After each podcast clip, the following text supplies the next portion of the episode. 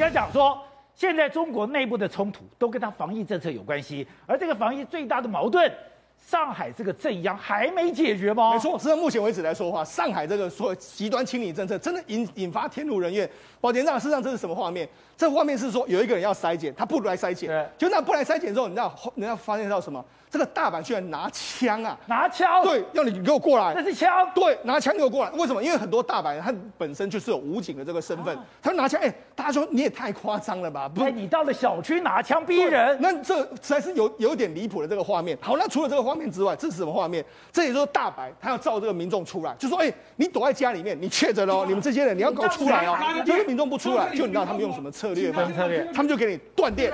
那断电的时候，当然断电的时候，这个家人那没办法啊，他们就在那边说：哎，你们怎么可以这个样子啊？我们这个手无寸铁，这样的你怎么可以这样做啊？就没想到他们就说：哎，我们这我们就来核实状况，什么什么什么什么状况就我们就该怎么做就怎么做。就是这样，真的还有人这样，他们这个大白闯进去了，大白闯进去的时候，那那个你知道相关人员就说：“哎、欸，你们怎么可以进来？我要报警。”就在这个大白说什么：“不用报警了，报警也是我来啊。”所以你就等于是说你想要他就是警，对，你要报警都没有办法。啊，那除了这个在上海发生的状况之外，现在北京也是这样，因为在北京朝阳区目前为止来说，很多地方都被封。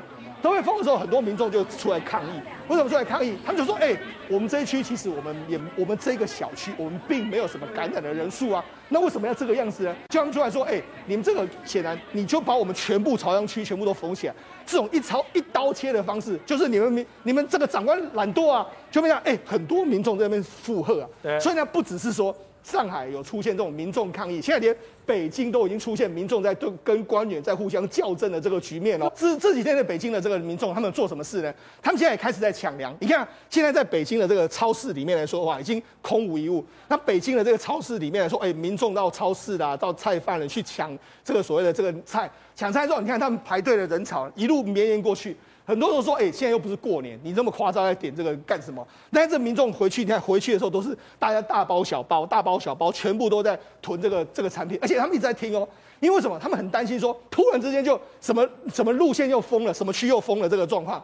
好，那除了这个之外，那目前为止，为什么北京民众会非常担心？因为他网络网络有出现说什么，北京准备要静默三天的这个传闻。他想要静默三天，就是居这个要要求大家居家在三天的这个状况。